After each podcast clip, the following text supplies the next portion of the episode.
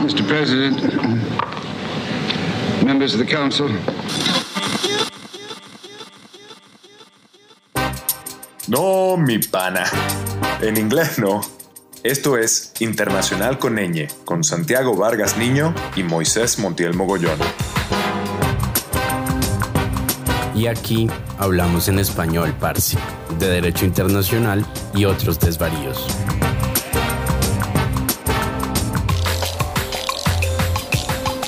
Aviso, las opiniones expresadas en este programa son atribuibles exclusivamente a la irresponsabilidad de sus emisores, sin que puedan de alguna manera ser entendidas como opiniones institucionales de los empleadores que tengan la mala suerte de tener a esta gente en sus filas.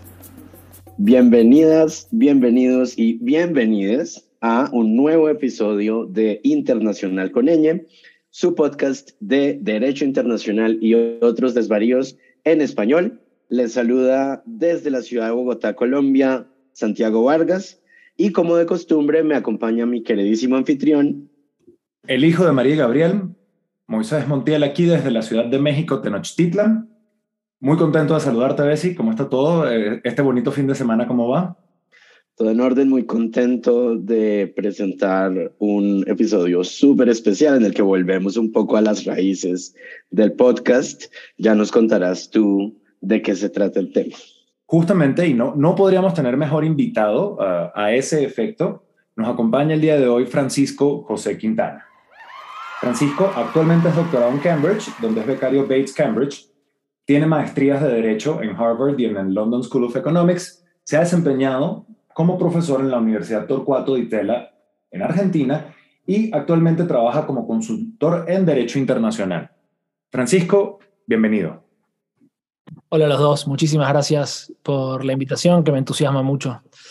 Gracias a ti por tu tiempo, Francisco. Sabemos que estás completamente ocupado en las etapas finales de tu doctorado y apreciamos un montón que hayas aceptado esta invitación para hablar de un tema que nos convoca aquí a los tres y espero que también a los miembros de esta comunidad ñ, que es un poco el papel que ha jugado América Latina en el desarrollo del derecho internacional, pero no como una forma de introducirla en el relato hegemónico, el relato de manual, sino más bien como un lugar desde el cual se pueden formular cuestionamientos transversales a la historia del derecho internacional, desde el impacto que tuvo el colonialismo en la creación de instituciones jurídicas como el Luti Possidetis Iuris, hasta qué hacer con la silla vacante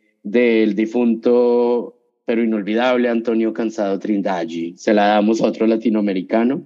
Y entonces es para nosotros un gigantesco honor que nos acompañes y quisiéramos darte la palabra para que nos comes así a um, vuelo libre más o menos unas ideas eh, iniciales sobre este rol de la América Latina en el derecho internacional.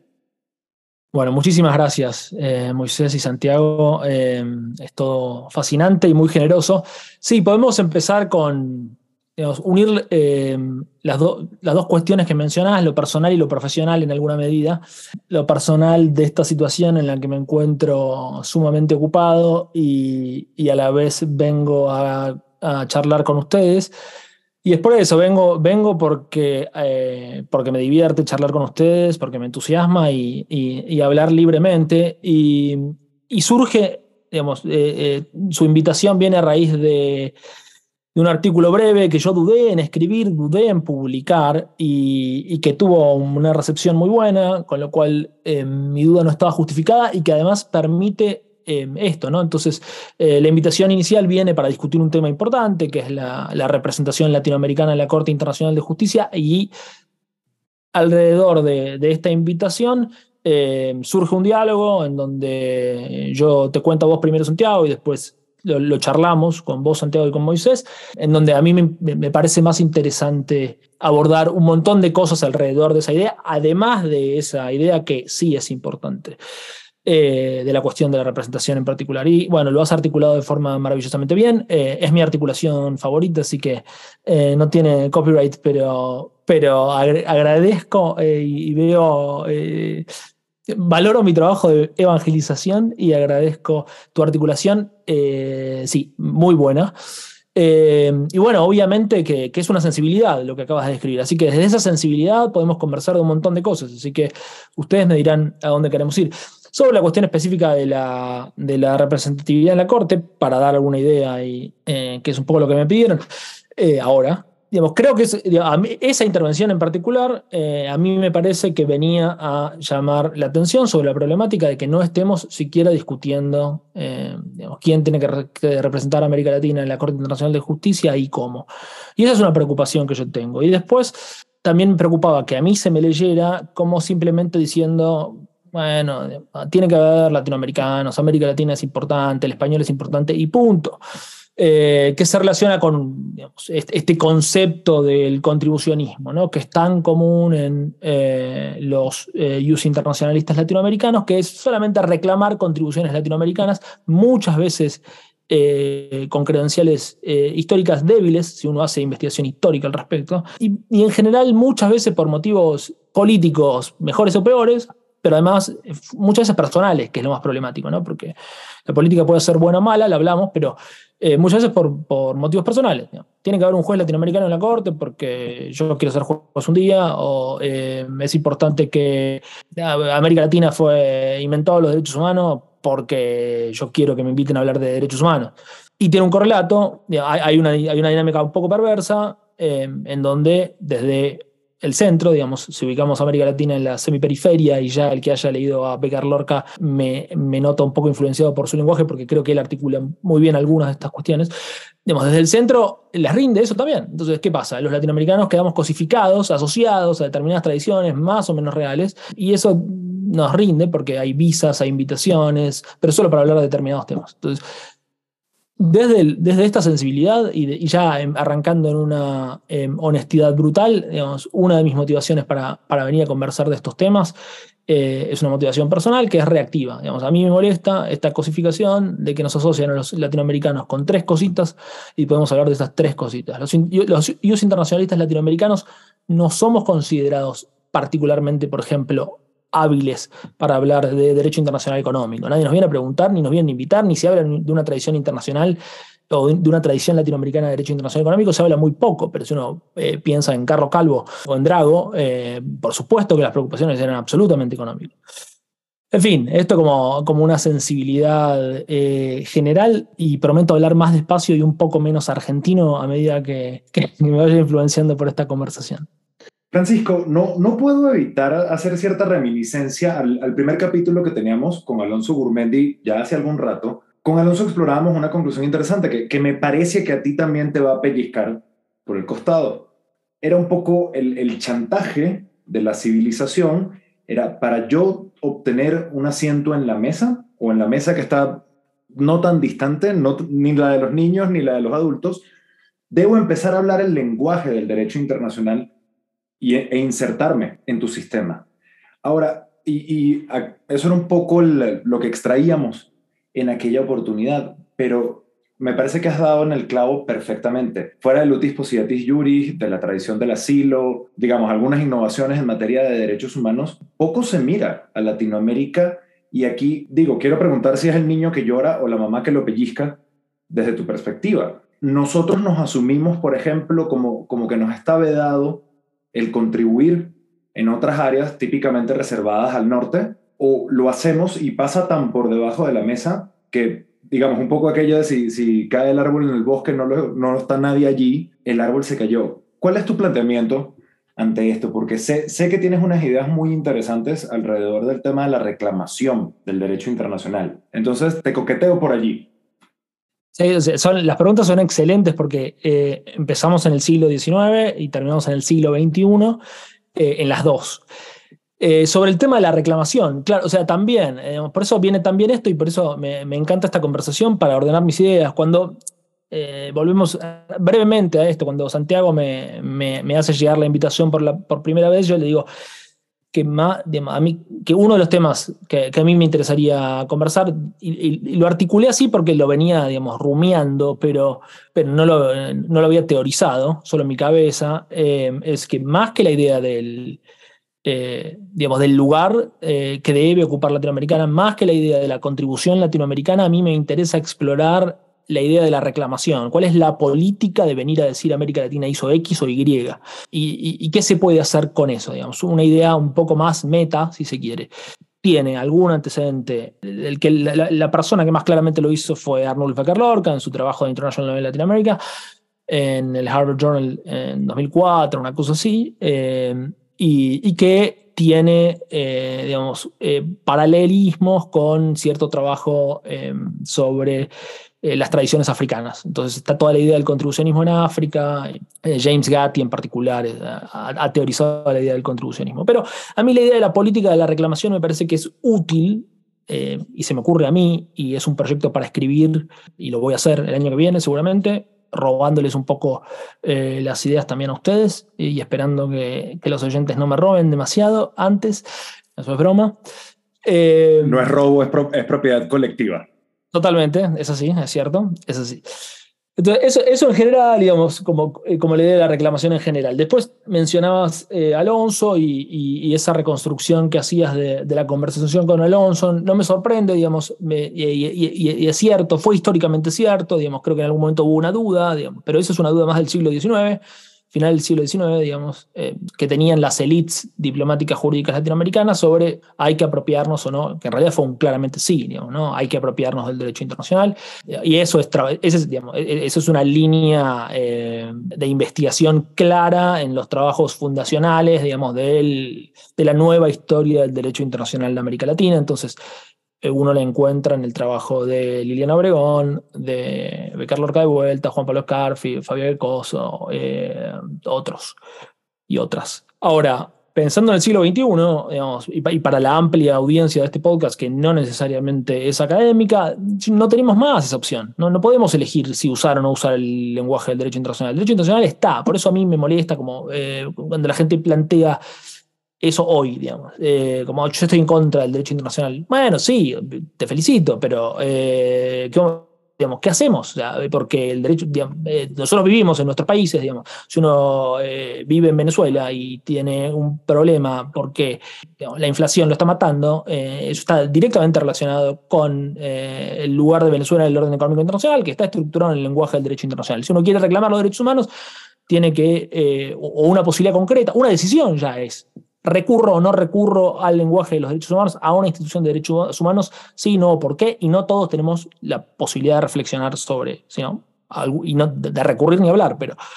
Eh, y lo mismo en Argentina, digamos, para nosotros, digamos, em, nada, estamos en este lugar, eh, yo vengo de Argentina y en, Argentina, digamos, yo, el FMI era, había una propaganda política excelente de de, la primera elección de Cristina Kirchner como presidenta en 2007. Néstor Kirchner había sido presidente del 2003 al 2007 y Cristina es como una suerte de reelección del binomio y, y, la, y la propaganda eran un montón de chicos en un jardín y el camarógrafo les preguntaba qué es el FMI y, los chicos decían, el FMI para mí es un pato que vive en un lago y otro decía, el FMI para mí es eh, esa sensación que sentís cuando X y terminaba como, logramos que tus hijos no sepan lo que es el FMI.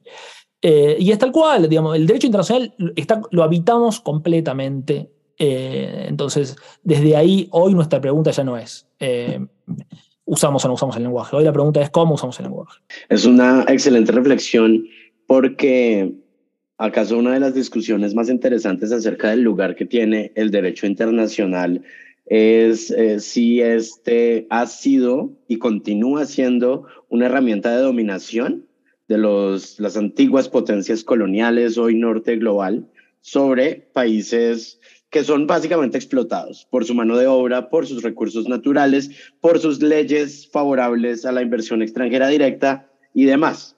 Y en América Latina, esa ha sido una historia muy larga, en donde efectivamente hemos visto, de un lado, promoción estatal de derecho internacional económico que favorece la inversión de compañías mineras, que impone una lógica neoliberal de privatización eh, y que de cierta manera deja desprotegidos a los y las ciudadanas de los estados en donde tienen participación estas empresas, desde Argentina, desde La Pampa hasta, hasta Panamá eh, y más allá.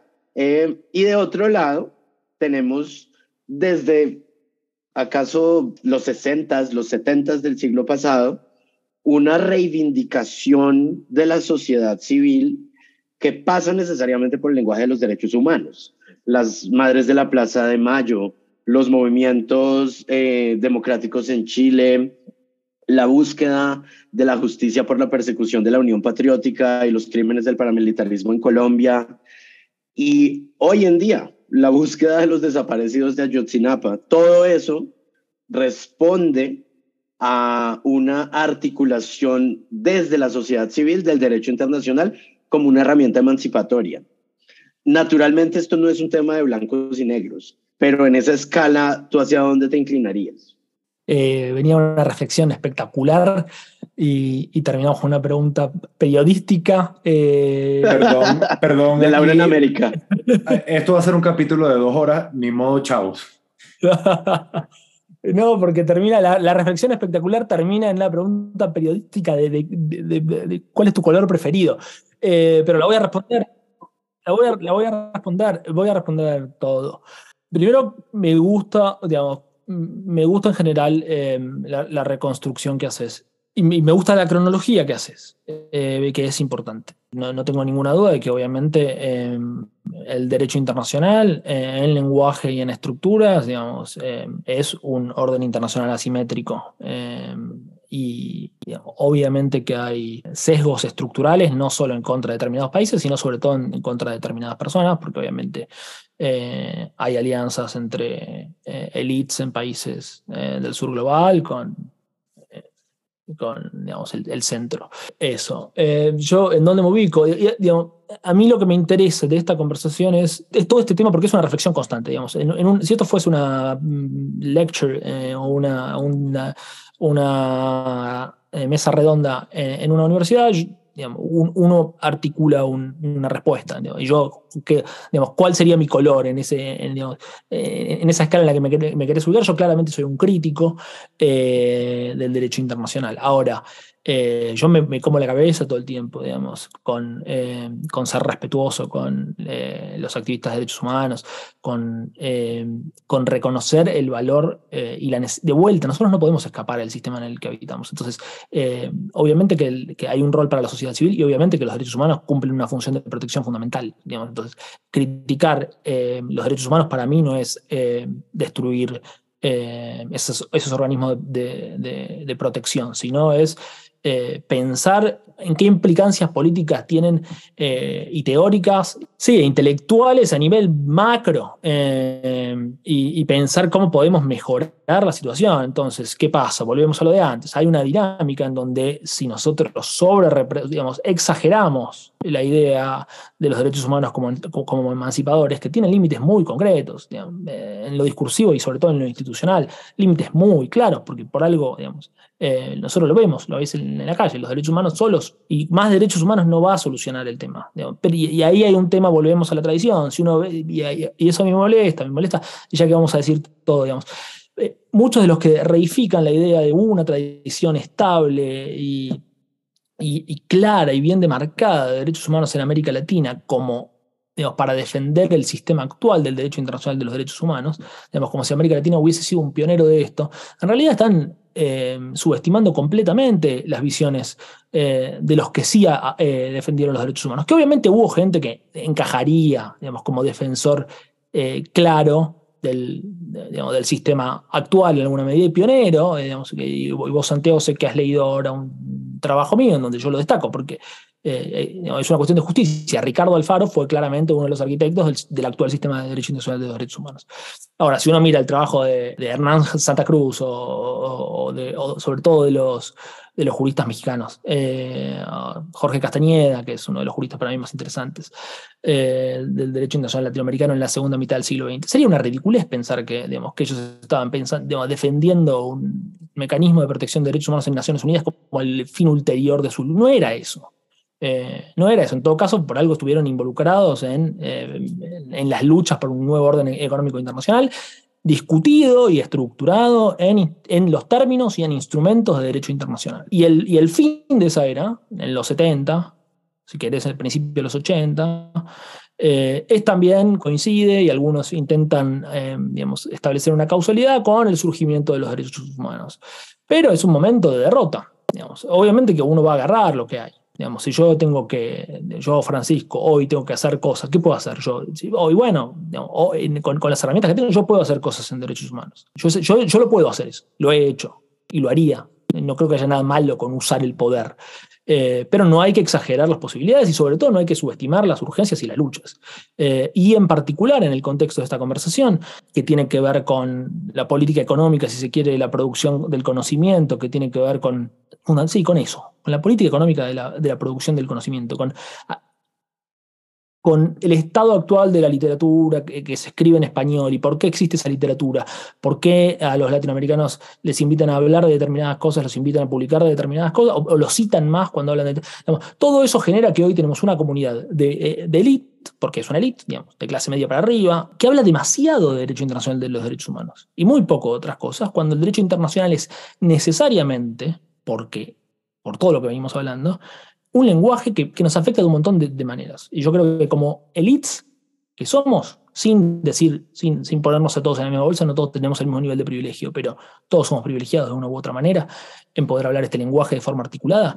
Eh, yo creo que tenemos una responsabilidad de, pensar en alternativas institucionales y de trabajar colectivamente en vez de estar todo el tiempo pensando eh, en términos, porque no son emancipatorios los derechos humanos, los derechos humanos en todo caso son una herramienta de resistencia, pero en algún momento tenemos que dejar de resistir y tenemos que construir.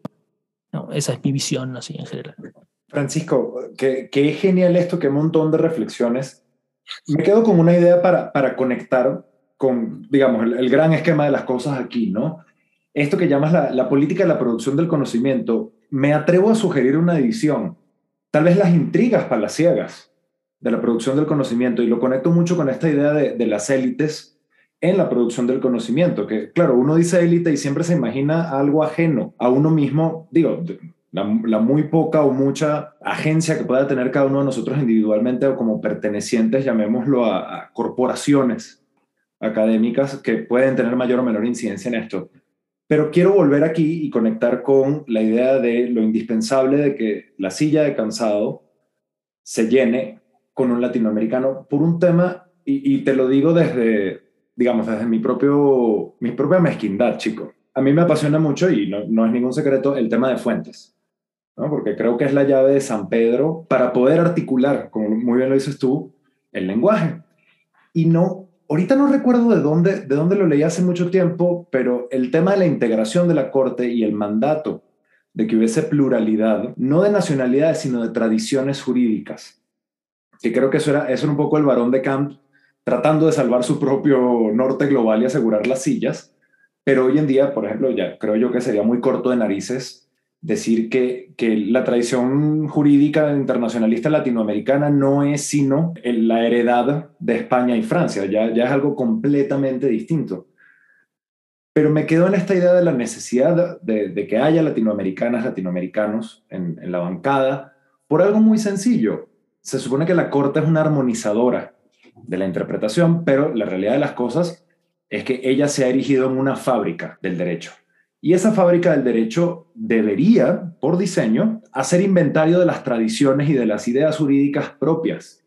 Y un poco meter todo eso a la licuadora, ver qué sale. Y estoy pensando concretamente en esta discusión sobre los principios generales de derecho, que se suponía que eran los principios generales del derecho doméstico, que pudiesen ser extrapolables.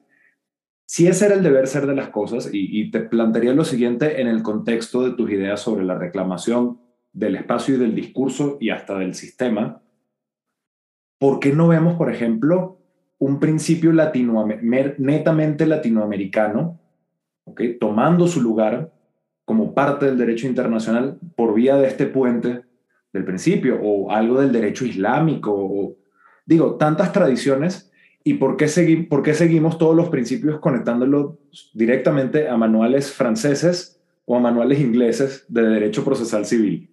Eh, de vuelta, muchísimas cosas. Eh, pero voy a intentar hacerlo más concreto porque esta es una pregunta que, tiene eh, puntos concretos. A ver, primero, hablábamos de, la representación de América Latina en la Corte. Es sintomático un poco de, este momento en donde el, derecho internacional está demasiado preocupado por, en América Latina por otras cuestiones, creo que no haya habido, que no haya una discusión en este momento. No hay una discusión, no hay una discusión sobre quién va a ser el latinoamericano en la Corte Internacional de Justicia. A mí me parece una locura. No, sé si una locura, hay cosas mucho más graves, pero digamos, eh, hay, una comunidad de gente que está leyendo eh, derecho internacional y nadie atina a, impulsar una discusión entre académicos, digamos. Pero ni, hablar entre la gente que se dedica al derecho internacional en general. Es sintomático, es sintomático. Eh, después, digamos, sí, está, en el estatuto eh, la necesidad de, que se representen diferentes sistemas jurídicos y también diferentes eh, civilizaciones con, con, los problemas de, un término muy cargado. Y después vos tenés una visión particular sobre digamos, el, rol de la Corte Internacional de Justicia, eh, que, que es muy interesante, es tuya, pero sobre e, esa visión nos obliga a discutir cuestiones de, integración. A ver, yo empezaría por decir que, mm, eh, por lo pronto que como parte de mi proceso de reflexión cuando escribí ese artículo, que no hay, no hay una tensión entre em, reconocer, como yo reconozco, que la Corte Internacional de Justicia juega un rol limitado en el mundo y que el derecho internacional digamos, em, eh, tiene em, incorporado estructuralmente digamos, estas asimetrías de las que hablábamos, con reconocer la importancia de la diversidad, entre otras cosas, porque como sabemos, el lenguaje, como vos estás diciendo, digamos, subyace completamente lo que vos estás diciendo, eh, el derecho internacional es flexible eh, es indeterminado, no del todo, pero es indeterminado. Eh, y entonces es importante eh, discutir quién, quiénes son las personas que van a, a darle forma necesariamente a, ese lenguaje en las tareas de interpretación, en, eh, en procesos contenciosos y sobre todo consultivos ahora, digamos, ¿no? con muchas opiniones consultivas, digamos, eh, muy interesantes, eh, en las que mucha gente está trabajando, incluyendo en cambio climático. Entonces, lo que subyace mi preocupación y parte del, digamos, del asunto común que en principio nos une es esta idea de que hay un interés común a, a los latinoamericanos que debería llevarnos a pensar y a discutir quién va a estar ahí. No es solamente un latinoamericano cuál latinoamericano, sino y hay una cuestión importante, como bien decís, solamente para terminar lo concreto, con los diferentes sistemas jurídicos, sobre todo en la relación de América Latina y el Caribe. O sea, en este momento no hay un juez latinoamericano, no hay uno. Eh, eh, obviamente, digamos, eh, América Latina tiene dos sillas por tradición, digamos, el GRULAC, perdón, y, y, una en este momento la tiene Patrick Robinson, que obviamente en fin, eh, no es una cuestión de, entrar a dividir ahora a ojo que cuántas sillas corresponden a cada lugar, pero obviamente que, que, el Caribe ha sido una región absolutamente explotada y que, y que Patrick, Robinson, Patrick Robinson es un juego muy importante, pero obviamente eh, eh, el sistema jurídico no es el sistema jurídico que, que, rige en la mayoría de los países latinoamericanos. ¿no? Entonces hay una diferencia ahí también concreta que podemos entrar después a las cuestiones más técnicas y las incidencias que eso tiene. En fin, eh, esas son muchas, eh, muchas reflexiones. Eh, bueno, dejémoslo ahí por ahora y, volvemos porque las preguntas son tan amplias que, y tan interesantes que me voy por, por muchos lugares. Preocupación que ustedes están planteando, hay un lugar para el pensamiento latinoamericano sobre el derecho internacional que no solo se desprende de la representación en términos del número de personas que estén en un tribunal o del, del idioma, perdón, que utilice ese tribunal, sino más bien de cierta forma de la introducción, casi que a manera de agenda de esa conciencia jurídica latinoamericana que, como hemos venido diciendo a lo largo del episodio, pareciera girar de manera muy importante en torno al eje de los derechos humanos.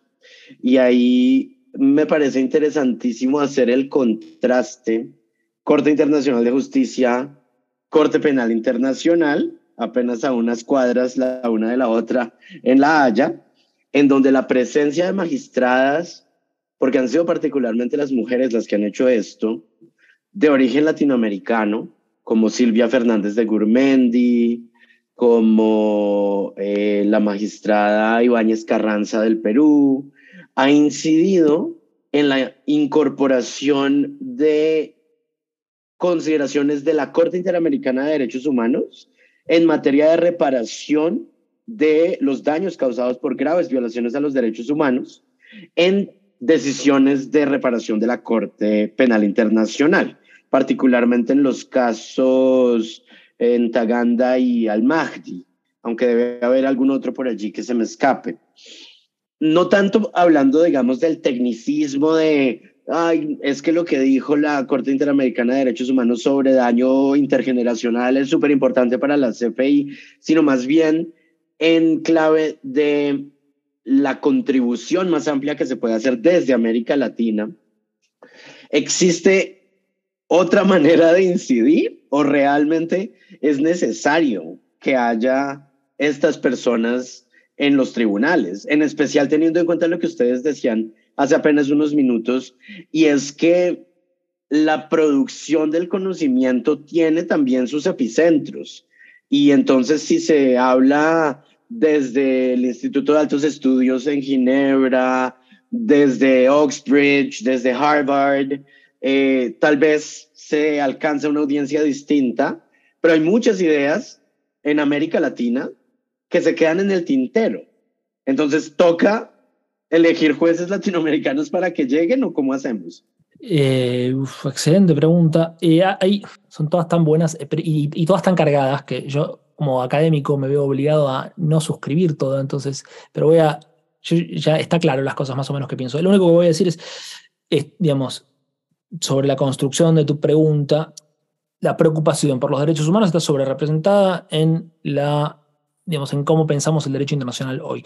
Después, si está exagerada en la tradición jurídica latinoamericana, no lo sé, porque porque eh, ha sido, no ha sido tan sencillo para la gente de derechos humanos hacer el salto, que es parte de la pérdida, digamos, ¿no? Em, si uno agarra, habla con un news internacionalista latinoamericano tradicional, que están un poco en extinción, sobre todo los que tienen alguna audiencia global, digamos, alguna relevancia, eh, no, no, necesariamente son gente de derechos humanos. Pero sí hubo gente que pensó eh, a derechos humanos como un eje y que lo teorizó y que tenía una visión de América Latina en, en, la que ellos decidían integrar los derechos humanos. Entonces, al menos ahí nadie puede decir esta es una persona que no piensa la región. Esta, es una persona que articula la región. Antonio Cansado Trindade, digamos, nadie podía decir América Latina no está representada. Hay una visión de América Latina ahí, abierta, para, que, para quien quiera ir a discutirla, y abierta en la producción gigante eh, que hizo y en cada uno de sus votos. Entonces, yo en lo particular no estoy, eh, digamos, no, no, no, soy un. Eh, no, no, estoy en sintonía ni política ni académica con Antonio Cansado Trindade. Me parece que es una persona que tenía un proyecto político, que hizo una marca que hizo un trabajo, tenía una estrategia, lo admiro profundamente eh, y es un gran juez latinoamericano. Eh, y, lo van a leer por 100 años. Digamos, la gente está obsesionada con, hoy con, con Alejandro Álvarez, eh, probablemente el jurista más importante que ha tenido América Latina, mm, al menos de finales del siglo XIX hasta hoy. Antonio Casado Trinidad va a ser el segundo. Yo, digamos, yo lo creo. O al menos va a estar muy cerca. y hay una tensión con todo lo que dije, pero no me importa. En términos de estatura, yo creo que va a ser así. No, obviamente no hay que descuidar la representación, porque la representación es importante y porque desde la representación se pueden hacer cosas. Eh, igual que desde, o no igual, pero digamos, eh, igual que desde Oxford o desde donde sea, obviamente que, los espacios hay que tomarlos sin culpa. Digamos, eh, ¿no? digamos, el poder hay que usarlo. Yo soy, yo soy partidario y obviamente hablo de un lugar de privilegio en ese sentido, porque estoy en Cambridge y estuve en otros lugares, a la vez, digamos, que es eh, es conversación para otro día, digamos, los latinoamericanos o algunos de nosotros cargamos con una mochila que nuestros compañeros no ven eh, y, que las instituciones no ven, digamos, viene un costo personal bestial, digamos, ocupar estos lugares para mucha gente. Si uno no es, digamos, eh, nada, eh, y hay una idea de que somos, ¿no? También hay una idea de, que somos eh, grandes élites diplomáticas como las hubo en otro, pero hay, que las hay, las hay, pero no, mucha esa gente no hace academia, no hace derecho internacional, esa gente trabaja en law firms, en fin, dejando eso de lado y volviendo. Obviamente de los tribunales se pueden hacer cosas totalmente, eh, y por eso hay que usarlos. Y obviamente en la, Corte Interamericana eh, se ha convertido en, un tribunal de referencia, eh, ha, tenido influencia en un montón de aspectos, después podemos discutir si, si la influencia de la Corte Interamericana es buena o mala. en general y en, aspectos específicos. Digamos, a mí, yo soy un crítico del, del lugar que ocupa, de la centralidad de la antiimpunidad y la centralidad del castigo penal como respuesta a las violaciones de los derechos humanos en la jurisprudencia de la Corte Interamericana. Y la Corte Interamericana ha, sido muy efectiva en, expandir esa visión. Y ahí hay un link bárbaro con la producción de conocimiento, porque a los europeos les encanta, entonces invitan a conferencias en determinadas ciudades muy específicas, con determinados lenguajes muy específicos, con determinadas personas muy específicas, a celebrar y reificar una presunta tradición en donde parece que lo único que importa es eso. Y no es así, bueno, para eso van a tener que esperar a que cuando mi tesis doctoral se termine primero y después se convierta en un libro, pero todo eso sí es eh, directamente en material de mi tesis. Después me gustaría igual, Santiago, saber cuáles son las ideas latinoamericanas que no, que yo no veo grandes ideas latinoamericanas en, el derecho internacional latinoamericano. No veo, o sea, después obviamente no, por ahí no llegarían, pero no hay ideas porque no se está discutiendo, no se está usando el derecho internacional como un lenguaje para pensar la región. Eh, eh, eso. Entonces, no, yo no, no es que. obviamente que hay problemas de acceso. Y obviamente que yo los siento y los veo, pero también, y ese es otro problema, hay un abuso de, estar discutiendo todo el tiempo problemas de acceso, digamos, porque hay mucha gente que llega y después, ¿qué dicen? ¿Dónde están mis ideas? No, no, yo, yo, no, veo grandes ideas de, vuelta, me parece que hay una ausencia total, no veo ni en Twitter, yo como, eh, no me acuerdo si ya lo dije en, en, grabación, estoy colaborando con la campaña de Marcelo Cohen, no sé si ya lo dije eh, al aire o se los dije a ustedes antes, en cualquier caso es un disclaimer importante para hacer, aunque no hable de la política en particular de esta elección, pero eh, digamos, vengo monitoreando la elección todo el tiempo, googleo los nombres de los candidatos. nadie habla, nadie en América Latina habla de la Corte Internacional de Justicia. Tampoco, eh, obviamente que están pasando un montón de cosas interesantes, que todo, pero no en la comunidad del derecho internacional. Y que son importantes para el derecho internacional. Eh, él, lo estaba hablando ahora con, con mi pareja, Justina Uriburu, digamos, que, que, estaba intentando en este momento, como va a presentar esta semana un, en un workshop sobre feminismo y derecho internacional en América Latina y, ella estaba intentando darle forma eh, a esta idea, digamos, de, cómo vincular, y lo, voy a decir mal porque ella es la que lo piensa y yo lo estoy reconstruyendo sobre la base de una conversación telefónica, pero digamos, cómo vincular lo que está pasando con, con, el feminismo en las calles de América Latina, que es excepcional, eh, con el derecho internacional. Eh, y ahí lo que yo diría, y me hago cargo yo, pero en realidad, si hay algo bueno de lo que digo es de Justina, y si hay algo, algo malo es culpa mía, porque yo no he pensado esto, pero digamos, hay un, hay, un, hay un quiebre, ¿no? Digamos, entre, si entre lo que uno consume, si uno lee, por ejemplo, sobre género y derecho internacional en América Latina, eh, hay trabajos muy buenos, eh, sobre todo en Colombia. Eh, Laura Betancourt, Isabel García Jaramillo, hay mucha gente muy valiosa, pero sacando, digamos, eh, uno encuentra una, gran literatura que refleje lo que está pasando en la calle. Entonces yo no creo tampoco que, que haya grandes ideas, igual que no es culpa de, digamos, de la intelectualidad latinoamericana, creo que es una cuestión de política económica, de vuelta, creo que digamos, no están dados los incentivos eh, ya desde entrada, digamos, desde el tema en que hay problemas, hay problemas con la influencia, hay problemas con, hay problemas con la dominancia de ciertas ideas, hay problemas con los, con los programas, entonces Obviamente que el sesgo en derechos humanos para mí es un problema, pero también hay, hay, programas, hay programas completamente desactualizados, eh, completamente apolíticos y sobre todo en donde la idea de América Latina ni siquiera figura. Entonces, estamos estudiando algo. Hay, hay gente que estudia con manuales españoles traducidos de los años 90, que, eh, traducidos no, eh, que son copia de, de, trabajos franceses o alemanes. Entonces, estamos estudiando de estudiantes, de estudiantes, de estudiantes, de gente muerta. O sea, es muy difícil que eh, que salgan grandes ideas así. Es muy difícil. Y hay que combatirlo, ¿eh? Yo soy un, convencido y por eso eh, estoy acá y por eso digamos, intervengo en un montón de proyectos y, hay, que ocupar los espacios y hay que hacerlo. para volver a la pregunta. Naturalmente que aquí, y lo decías hace, hace un momento, Francisco, no, nos quejamos del tema del acceso, pero ¿y qué pasa cuando sí se conquistan esos espacios?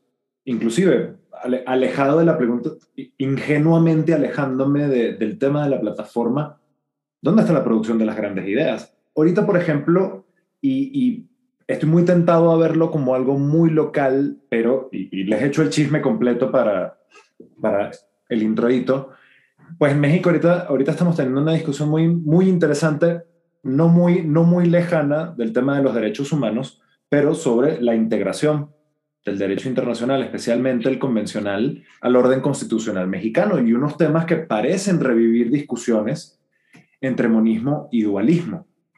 Inclusive que nos, han, nos ha llegado a hablar de conceptos de favorabilidad. Yo en lo indecible he estado coqueteando con ideas sobre el jus cogens al respecto de esta discusión. Tenemos, tenemos un capítulo muy interesante con Simón Hernández a ese respecto y no fue sino hasta que Lolo Miño, estimadísima colega del Ecuador, quien también ha pasado por las filas de Internacional con Eñe, me dijo, aquí estamos pasando por algo muy similar. Y, no lo sé, no sé si esto explica el por qué o, el para qué de este punto sobre el que vuelves, Francisco, de, de la política de la producción del conocimiento y por qué estamos, por ejemplo, tan clavados con derechos humanos. Yo creo que porque todavía estamos tratando de asegurar un mínimo de Estado de Derecho, puertas adentro de la casa, y tal, y tal vez el lenguaje que, que mejor nos que más nos ha funcionado o que creemos que nos funciona mejor es el de los derechos humanos, pero creo que está habiendo una producción intelectual, y lo digo en este contexto, ¿no? Te lo, te lo pongo como caso de estudio a ver qué opinión te merece. Cuando uno se pone a revisar la literatura sobre integración del derecho internacional doméstico, por supuesto, se convierte, se empantana con el, con el derecho constitucional comparado baja la constitución, me parece que es la Irlanda, la de Alemania, tienen unas cosas muy interesantes en materia de integración de costumbre.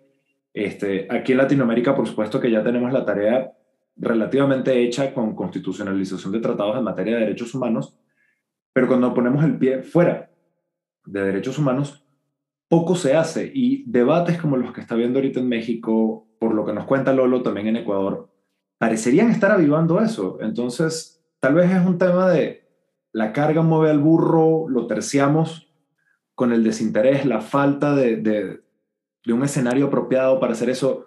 ¿Cómo podríamos hacer un diagnóstico de esta situación, si es que es posible hacerlo? Es extraordinario. otra, otra pregunta extraordinaria, un pequeño matiz antes de contestarla. Digamos. Hay, ideas muy interesantes en América Latina. Yo pregunté, era, en respuesta a, la preocupación de Santiago por estas ideas que no llegan, porque yo no las veo.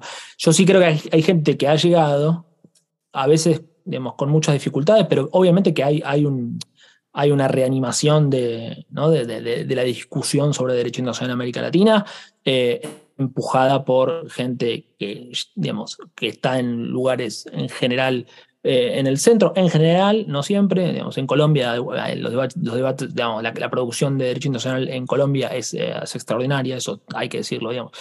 Eh, y después hay un montón de académicos latinoamericanos eh, de punto total. Y obviamente yo, de hecho, soy un producto. Yo no podría estar haciendo lo, que estoy haciendo si no hubiera leído en su momento a la gente que ya mencioné y podemos agregar a otra gente, eh, como Luis, Luis Eslava. Y pensaba ahora, mientras hablabas vos, Moisés, de lo que está pasando en México. en, Alejandro Rodiles también. Y es muy interesante, porque Rodiles, como crítico del IUS constitucional latinoamericano, que es un poco el marco teórico que viene a darle forma a lo que, bueno, es esto, digamos, difícil establecer una causalidad, pero entre lo que viene desde Costa Rica, la, eh, los incentivos particulares eh, de los jueces de la Corte Interamericana, que en algunos países se vuelven, o eran o se vuelven figuras especialmente relevantes, aliado con eh, grandes, en, la que me estoy metiendo, ¿no? con eh, académicos eh, basados en Europa o europeos, con grandes credenciales y con funcionarios de la comisión y qué sé yo, todo eso ya le da un manto. Después, obviamente, nuestros gobiernos y nuestros países tuvieron todos, el mío en particular, nada, una experiencia terrible. Tuvimos y tenemos, pero bueno, en Argentina en particular, obviamente, si uno piensa en la dictadura militar, digamos, no se puede hacer otra cosa que, levantar la bandera de los derechos humanos. Hay un montón de motivos por los cuales levantar la bandera de los derechos humanos. Eh, todos, todos los motivos para levantar la bandera, todos. Eh, ahora, estas discusiones que vos estás planteando son discusiones en donde la idea de derechos se le, otorga, se le otorga como un superpoder, ¿no? Porque, digamos, la idea de derechos triunfa por sobre la discusión eh, institucional y por sobre, digamos, eh, no, es cuestión de, de, y acá Roberto Gargarela es por supuesto la persona para hablar, pero digamos, no es cuestión de llenar nuestras constituciones de derechos, no es cuestión de, de, deferir lo máximo que se pueda a las autoridades, a, eh, darle el máximo poder a, las instituciones de derechos humanos internacionales o a los tribunales eh, o a la jurisprudencia en los ordenamientos domésticos, sino de discutir genuinamente qué impacto va a tener eso, digamos, cómo, cómo realmente vamos a proteger a la gente. Entonces, eh, a mí me parece problemático, a mí me parece problemático que que de México salgan discusiones un poco simplistas sobre eh, la relación entre derecho internacional y derecho doméstico, digamos que se creen enemigos, que se, eh, que se, que se, usa el formalismo, que se invoca el formalismo como un enemigo, cuando el formalismo fue una herramienta muy importante para la tradición eh, jurídica de derecho internacional mexicana, que es, no sé, digamos, los mexicanos, yo no soy mexicano, pero pero que fue sumamente influyente y que es sumamente admirable, digamos, como eh, al menos eh, por su influencia. Eh, Francisco, si puedes por favor repetir eso más duro para que se escuche en el centro de la ciudad, por allá por donde está el Palacio Judicial, por favor. y hay pérdidas, ¿no? Digamos, cuando uno piensa hoy, ¿cuál es?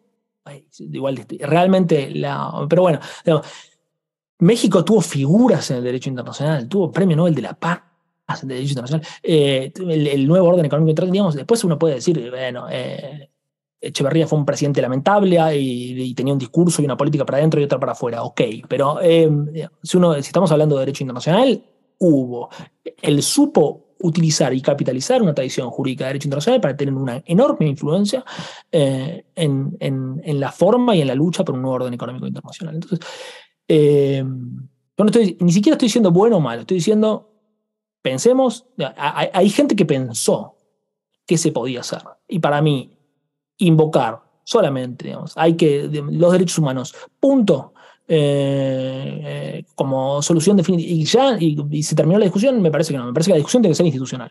Punto. Y me parece que la idea de derechos humanos, en todo caso, a mí me interesa la idea de derechos humanos de, la perspectiva activista eh, y de cómo empoderar a los activistas. Pero esa es una consideración hasta, si querés, secundaria, porque lo importante es la estructura, lo importante es cómo darle a la gente lo que necesita. Entonces, mi preocupación es institucional y a mí me interesa el derecho internacional como una herramienta para pensar las instituciones. Punto. Si fuera un activista, me interesaría, digamos, hacer otra cosa, porque estaría protegiendo a la gente. No lo soy, no pienso así, no tengo sensibilidad, pido disculpas, no pienso el derecho internacional yo desde abajo, lo pienso desde el medio, como que es un proyecto nuevo que tengo también, yo lo pienso desde el medio, desde el costado. Eh, eh, pienso como si fuera una élite diplomática que no soy. Eh, soy, digamos, lo pienso académicamente, pero, pero todo lo que pienso para mí tiene que tener un sentido político y una aplicación política, y espero que alguna, vez lo tenga. Pero es lo que no estamos teniendo es una discusión institucional. Entonces, todas las discusiones estas de monismo del mismo que, están, se están dando me parece fascinante, eh, eh, y obviamente sobre la autoridad de la Corte Interamericana, no están, no son sofisticadas, ni jurídicamente, ni institucionalmente, ni políticamente, no son sofisticadas, y, e ignoran 150 años de tradición jurídica y uso internacionalista, porque no están llevadas a cabo ni por los mejores usos internacionalistas. Bueno, solamente por eso, no voy a hablar de otras cosas que no sé. Pero los, la gran tradición jurídica del derecho internacional no está eh, involucrada en estas discusiones. Tampoco te voy a decir que haya de vuelta por todos, no, hay, no es que hay eh, figuras que uno dice como cómo no escuchan a esta persona. Me parece que obviamente sí, se, ha, girado, se ha convertido en un asunto, de, a pesar de que es un asunto inherentemente de derecho internacional, que es inherentemente política internacional, y que todos tenemos que estar hablando de política internacional porque nuestros países tienen una agencia limitadísima, limitadísima, porque estamos atrapados en, en, la trampa extractivista y no se puede hacer política de nada, lo único que se puede hacer es eh, en conjunto intentar alterar y para ser un poquito diferente, pero eso no se hace. Pero bueno, estas discusiones están dominadas por constitucionalistas. Y los constitucionalistas están pensando solamente en cuestiones de derechos. Esa es mi visión desde afuera. Me parece que hay constitucionalistas súper lúcidos que critican esto y que son eh, eh, reprimidos, tratados de conservadores, y es es una pavada. Como para mí el mejor es Roberto Garralera, eh, que en, en, sus escritos jurídicos me parece que es un fuera de serie y me parece que todo lo que dice está en la dirección acertada. Eh, no tiene razón en todo, pero está en la dirección que hay que ir. Sin lugar a dudas, citar a la, reflexión. Yo acá, desde Bogotá, pero con un orgullo patrio casi que en valores negativos, porque conozco las problemáticas de Colombia. Em, me preguntaba si no podríamos trazar por lo menos tentativamente dos contribuciones que se han intentado hacer desde Colombia. Ahora, no de la mejor manera, eso también lo podemos discutir en un rato, al derecho internacional y que sí podrían ser ideas novedosas que vienen desde la región. La primera de ellas es acaso la que más me pesa en el corazón porque creo que no está haciendo lo que debería ser, es esta idea de un derecho penal internacional restaurativo, como abandonar el castigo y particularmente la pena privativa de la libertad en un establecimiento penitenciario como el paradigma de la consecuencia a imputar a todo aquel que haya cometido crímenes de guerra, crímenes de lesa humanidad, genocidio o agresión, que es un poco el modelo que estaba inscrito en el Acuerdo Final de Paz de 2016, perdón, y que se implementa a trancas y mochas en la Jurisdicción Especial para la Paz. Y la segunda idea, justamente hablando de salirnos de esta lógica extractivista, la extraigo del discurso de Gustavo Petro, presidente de Colombia, ante la Asamblea General de las Naciones Unidas, en donde básicamente convoca a dos grandes cosas. Primero, justamente abandonar lo que él considera la adicción del mundo al petróleo y al carbón y al crecimiento económico medido en qué tanto es el PIB este año comparado al año pasado eh, como indicador del éxito de una sociedad en procura de un mundo más cuidadoso de sus habitantes, pero también de sus ecosistemas. Y en segundo lugar, acabar lo que él considera la fracasada guerra contra las drogas. Abandonar totalmente ese enfoque militarista y adoptar una política internacional de prevención, de regulación y de cuidado de los usuarios problemáticos de sustancias psicoactivas. ¿Qué reacciones te producen estas dos trayectorias tentativas de ideas que sí vienen de nuestro continente y que pueden tener una expresión en práctica estatal, en tratados internacionales o incluso en la doctrina? Maravilloso, eh, muy buena pregunta. Em, que ahora voy a contestar, pero además cada vez que me hacen una pregunta, baja mi efervescencia y recuerdo que yo soy muy apasionado, sobre todo en estos contextos más eh, tranquilos, digamos, para llamar las cosas por su nombre. Obviamente que hay académicos muy importantes trabajando en el derecho constitucional comparado y hay internacionalistas. Entonces, recuerdo, porque aparte me empezaste a hablar de la Jurisdicción Especial para la Paz. Entonces, fundamentalmente pienso en el trabajo de René Urueña, que es uno de los grandes internacionalistas de la, de, la región eh, por lejos. Eh, y René, y también, eh, bueno, por supuesto Jorge Contese, que también es crítico, digamos. Eh, eh, Alexandra Juneos, mucha gente interesante trabajando en Derecho Nacional de los Derechos Humanos y algunos metiéndose en las discusiones más locales, incluyendo a René, que, porque me hablas de la Jurisdicción Especial para la Paz y que yo seguí hasta determinado momento, y, mi artículo de referencia para eso, para, entender la relación de eso con el derecho internacional, es el artículo de René em, en el American Journal, que a mí me parece un hallazgo. Tenés toda la razón, o sea, te las eh, son dos contribuciones claras, y aparte son dos contribuciones claras. La idea de la Jurisdicción Especial para la Paz y, la idea, yo llamo, la llamo la, llamo jurisdicción especial para la paz, pero es la idea, como vos decís, de un derecho penal internacional restaurativo o de, y de los matices en general de la idea de, impunidad, eh, sí, en el derecho penal internacional y, y, en la justicia transicional en alguna medida. Eh, yo creo que ahí la contribución fue no y fue tanta que obviamente obligó a generar esta dialéctica de la que habla René, eh, que es una buena manera de ponerlo, puede haber otras maneras de ponerlo, eh, pero puso un aprieto a la Corte Interamericana, puso un aprieto a la Corte Penal Internacional. Eh, a mí como idea me parece, sí, me parece una contribución clara, clara. O sea, y, en algún momento, no sé si lo sigue diciendo porque va a sacar su libro eh, ahora, Luis Moreno Campo llamaba a Colombia el, mejor, la mejor intervención de la Corte Penal Internacional. No sé si fue tanto gracias al CPI como gracias a, Colombia, que además, digamos, Colombia ha vivido siempre desde afuera, siempre el tema de, hablar de América Latina sintiéndose latinoamericano es que es más fácil hablar de países que no son el de uno y es más fácil ser elogioso a veces de otros países que del propio. Eh, pero bueno, a mí, digamos, Colombia me parece que está en un momento eh, intelectual sumamente interesante y no me parece que sea casualidad. Eh, entonces, esa es una contribución clara, sin dudas. Eh, y después, ahí el especialista sos vos y en realidad tengo pendiente leer tu trabajo, como sabes, que entiendo es muy crítico de, de, de cómo se termina de llevar a cabo en la práctica esta idea. Pero ahí hubo una idea muy, es muy interesante ese proceso en general, es verdad, o sea, es verdad. Eso hay que trabajarlo desde una perspectiva, pero es un problema.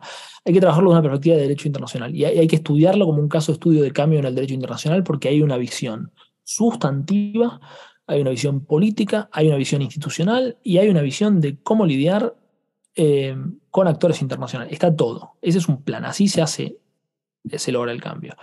Vos me preguntás qué reacción me genera el discurso de Petro. Me puso la piel de gallina. Me pareció un discurso extraordinario. Eh, y, me fascina. Ahora, ¿a dónde vamos con esto? No sé, porque eh, Evo Morales eh, daba discursos muy buenos también en, la Asamblea General. Y, y, eso es un trabajo que también he hecho con algunos colegas y que tenemos pendiente, pero digamos, un área de investigación grande y que, a, la que voy a volver, que es, digamos, ¿qué pasó con, con la primera oleada el, derecho internacional de, de, la, de la denominada marea rosa, que es un término en realidad más usado afuera que, que en América Latina, pero del pink tide latinoamericano, que tiene que ver con las discusiones sobre populismo y derecho internacional. Entonces, para mucha gente el populismo es como el, enemigo del derecho internacional, para algunos pocos puede ser la salvación.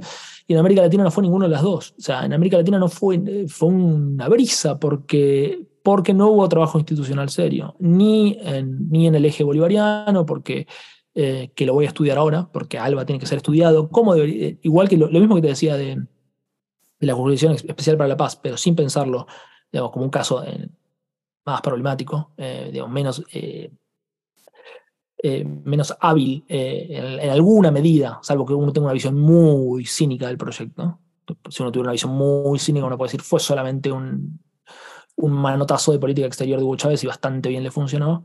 Yo creo que hubo un poquito más que eso, pero bueno, tanto en, digamos, en, ALBA como en, la construcción eh, más amplia y, más institucionalizada de UNASUR, eh, no hubo una agenda de mediano plazo, no hubo una intención de, generar instituciones que realmente trascendieran, se descuidó todo el tiempo. Es, es, lo mismo de siempre, digamos. Hay, hay, hay que tener, digamos, hay que entender para qué se hacen las cosas, hay que darle forma para que duren, no hay que creer que, van a, digamos, que, que, los momentos políticos van a durar. Entonces, ¿y cuál fue uno de los problemas de, de la María de Rosas? Que ni siquiera pudo aprovechar para crear instituciones que trascendieran su, lo que ellos tenían que saber, que es que se va a terminar, porque lamentablemente las elecciones siguen eh, la situación del precio de las commodities. Es, es, la, tragedia en la que estamos. Entonces, lo que hay que aprovechar son los momentos para institucionalizar. Entonces, cuando eligieron a Alberto Fernández en Argentina primero y después, eh, o antes, no AMLO en México, eh, uno, bueno, a ver qué pasa, estaba el grupo de pueblo, antes que era, nadie estaba en el gobierno, ahora ellos se erigen como en líderes de este grupo de izquierda latinoamericana, se puede construir algo, se puede institucionalizar algo. No pasó mucho nada. Ahora parece que estamos entrando en, una suerte de, un posible giro a la izquierda eh, en condiciones mucho más desfavorables, mucho más desfavorables. Eh, pero bueno, lo de Petro es muy novedoso, muy fresco. Eh, pero bueno, y, uno, se pregunta, digamos, ¿qué, ¿qué, qué, va a pasar digamos, con Lula, Petro, Boric, lo que quede de Alberto Fernández, eh, que, va a perder, eh, muy probablemente. Eh, Arce. y bueno, ¿va a algún esfuerzo institucionalizar eso? Es difícil, pero bueno, de mínima, si uno pensara en, derecho internacional, es ridículo, ¿no? Como que, se descuiden las cosas más básicas, como ¿a quién van a votar los países latinoamericanos en la elección a jueves de la Corte Interamericana? Y bueno, Francisco, de repente me, permito terciarte la reflexión porque nos empieza a apretar el tiempo, no solo pensar en quién van a votar, sino en para quién van a votar. Me, da mucha risa que ahorita hablabas de la UNASUR, muy jocosamente se comentaba en círculos venezolanos, bueno, pero eso es lo que es un sindicato de presidentes. Pero bueno, más allá de eso, que, que aquí tenemos muchas buenas ideas, de repente no llegan a fruición por falta de planeación Lo que sí queremos que llegue a fruición es este capítulo. Con lo cual, y si bien la última vez no pudimos hacerlo porque nuestra ilustre invitada estaba sumamente ocupada, nos desquitamos contigo, Francisco. Bienvenido a la sección de preguntas de fuego rápido. La primera de ellas me queda muy claro que es casi insultante hacértela a ti. La mecánica, te preguntamos, terapia, asociación, como que esto fuese Freud, ¿ok? Ok. Asociación libre, lo primero que tenga en la cabeza, dulce de leche o arequipe. Dulce de. Obviamente, no, había nada que discutir. Esta, de alguna manera, y algunas problemáticas que hemos venido conversando durante el episodio, y es, en términos generales, y obviando lo burda de la formulación, ¿tú recomendarías acudir a la justicia nacional o internacional como rule of thumb? ¿Para qué? No, ¿para qué? Sí, no, ¿para qué? no, no, te puedo decir otra cosa. Maravilloso. Siempre una defensa de la justicia doméstica, ¿eh? o sea, eso está claro y eso tiene que ser una posición clara para todos los latinoamericanos. Sigamos. Eso, maravilloso. Gracias. Y qué interesante que además ha sido la coincidencia de, casi indefectiblemente todas las personas a las que les hemos preguntado aquí. Y ya por último, Francisco, y para cerrar en una nota un poco más alivianada, ¿no? Cuéntanos un momento con algún rockstar o alguna rockstar del derecho internacional, alguna anécdota que te haya producido admiración, risa. Me preocupa mucho realmente eh, la ligereza con la que me tomé eh, eh, esta Eh, pero, pero bueno, qué sé yo, veremos. Voy a terminar con una anécdota. Voy a ver, eh, a lo largo del cuento voy a ver si, si la quiero conservar o no. Eh, tengo una muy buena, o sea, tengo muchas lindas. O sea, he tenido el, gran privilegio de conocer, digamos, de nuestra generación a, Ronald Working, ¿no? a, a James Crawford, pensando en, eh, tuve como profesor a Roberto Mangabeira Ungar y a, estrellas eh, in the making, eh, pero en fin, a mucha gente. Pero con algunos anécdotas. En Twitter puse la, mi anécdota con Cansado, que es una anécdota linda, con, con Cansado Trindade, así que voy a contar otra que no tuiteé, que es, que es graciosa, porque evidentemente es lo que estamos buscando, que es yo, eh, como parte de esto, porque que es lo más importante, y de hecho me permite cerrar ahí el episodio, digamos, en general soy, eh, son, es un domingo a las 9 de la noche en Inglaterra eh, y me lo he tomado como me lo propusieron, que es una conversación con amigos en donde nadie me anticipó ni una pregunta, igual nadie que esté enojado a haber llegado a este momento del podcast, pero bueno. Cuando terminé, estaba terminando la carrera de grado, uno de mis proyectos, digamos, porque estas ideas vienen un poco de ahí, fue crear la revista Latinoamericana de Derecho Internacional, eh, que en, ese primer diagnóstico que teníamos había brillos y sombras, pero a mí me enorgullece mucho haber detectado que había un problema y haber intentado responder de alguna manera. Y una de las cosas que hacíamos era eh, entre otras cosas, entrevistar gente. Y yo en ese momento monitoreaba las visitas de los artículos. Entonces publicamos artículos originales, traducíamos artículos y entrevistábamos gente. Y las entrevistas eran por escándalo, lo que la gente más leía, y tiene mucho sentido porque los estudiantes eh, les resulta un poco ajena a la literatura de, derecho internacional, por un montón de motivos de derecho internacional contemporáneo, porque no hay buena cobertura de política exterior en los medios, porque no tienen esa formación, etc. Entonces a mí me gustaron mucho las entrevistas. Y en una de mis primeras entrevistas entrevisté a Luis Moreno Campo, la conversación fue extraordinaria y él es un tipo súper eh, auténtico. Eh, y entonces le hice una pregunta de algo y él me contestó: eh, No, no sé, decime vos. Yo pensé que me estaba testeando, pero no, realmente él como no sabía de eso, que era una pregunta de, otra cosa. No era de derecho penal internacional ni de. ni de seguridad internacional, una pregunta de política económica internacional y, y desarrollos actuales. Y bueno, pegamos buena onda y generamos, una relación en, un principio académico que después se transformó en un vínculo académico y en un vínculo eh, profesional em, y que bueno, para mí fue un gran privilegio porque em, eh, yo lo admiro mucho y me parece que es bueno, una de las personas más importantes eh, a las que yo hubiera podido imaginarme em, conocer en, en cualquier etapa de mi vida, hoy y en ese momento. Eh, y, ahora va a salir la película Argentina 1985 en Amazon, eh, que va a contribuir a mostrar también, digamos, otro costado de, del trabajo de Moreno Campo, sobre todo para audiencias internacionales. Pero un día, eh, Moreno Campo yo lo habría visto eh, una vez, en, ponerle que lo vi una vez más, además de la primera vez que lo vi que lo entrevisté, y él me estaba, em, y estamos, pero hablamos bastante sobre em, un, el libro que él estaba escribiendo y que él va a salir, la primera, el primer pedacito del libro. Y yo estaba leyendo esto y, estaba la posibilidad de trabajar en un caso que a, mí me, entusiasmaba bestialmente, como a cualquier latinoamericano joven que tiene la, oportunidad de trabajar en derecho internacional desde Argentina, que parece ser algo que no existe y de hecho prácticamente no existe. Y entonces, eh, eh, yo tenía unos documentos que tenía que llevarle a Luis y, Luis me escribe y me dice, Luis tiene una costumbre muy graciosa ya valdría como anécdota cortita en general, que es, no escribe mails en el cuerpo, eh, muchas, muchas veces escribe los mails enteros en el título. Eh, y que a veces son muy largos, y entonces eh, creo que era el título directamente, que es, ¿lo conoces a Baltasar Garzón? Venite a casa a las 12. Era, era un domingo, entonces 12 del mediodía, y yo digo, está Garzón, que que evidentemente vino de viaje, Dios, es un asado, porque el domingo, el mediodía en Argentina, digamos, si alguien te invita a su casa, es comer un asado en general. Entonces yo asumí que era un asado. Fui al supermercado, compré un vino muy caro y mm, me voy a lo de Luis. Y llego y toco el timbre y Luis me abre y sale corriendo. Yo no me dice nada, yo sigo y, están sentados en un sillón. creo que los otros sillones estaban ocupados porque estaban remodelando la Entonces yo me siento en el mismo sillón con Luis y Garzón.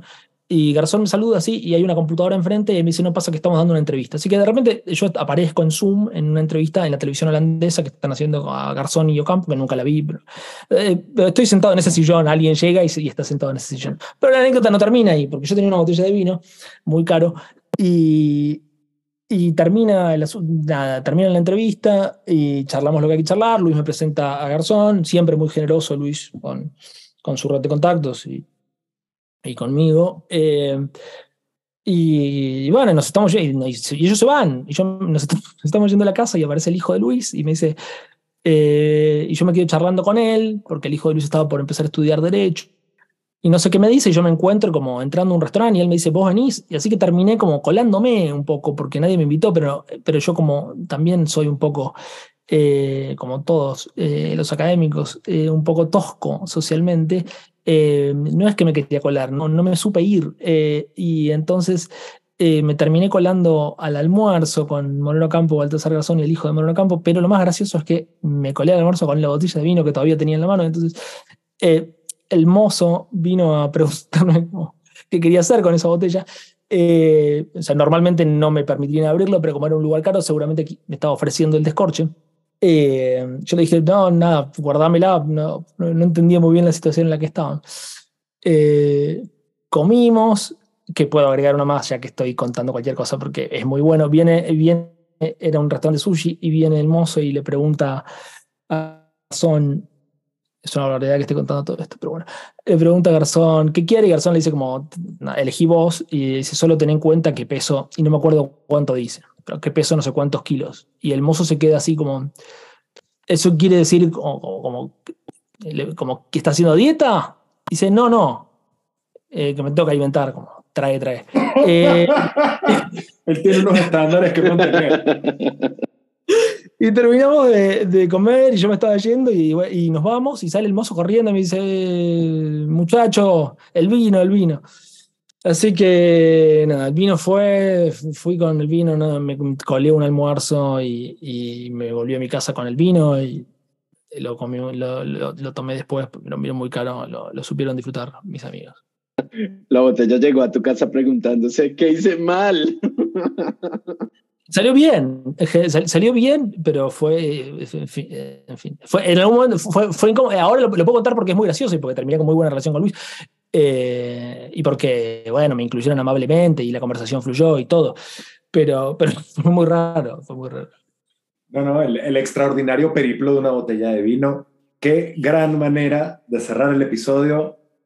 Francisco, de verdad, un millón de gracias. Qué, qué gusto poder hablar de estos temas, no sé si espinosos o multidimensionales o todas las anteriores Y qué buena, qué buena hilación que haces entre todos ellos. De verdad, muy, mucha agilidad mental. Te lo agradezco infinitamente por Santi, por mí y por la audiencia. No, gracias a ustedes y, bueno, no, eh, vamos a tener que repetir cuando vuelva a tener un ciclo y yo los voy a entrevistar a ustedes porque vos, los dos me tienen que contar, digamos, sobre todo, eh, eh, esto es lo que está pasando y esto, es lo que hay que hablar. digamos, ¿no? Esos debates, ¿no? En México y en Ecuador, eso es derecho internacional, la Jurisdicción Especial para la Paz, la Agenda Internacional de Petro, digamos, y el derecho internacional no lo está discutiendo eso. Y es, es, muy serio. Así que lo, lo agradezco y lo valoro un montón. Gracias, Francisco. A nuestra amable audiencia, espero que hayan disfrutado de esta conversación y recuerden que nos escuchamos en dos semanas.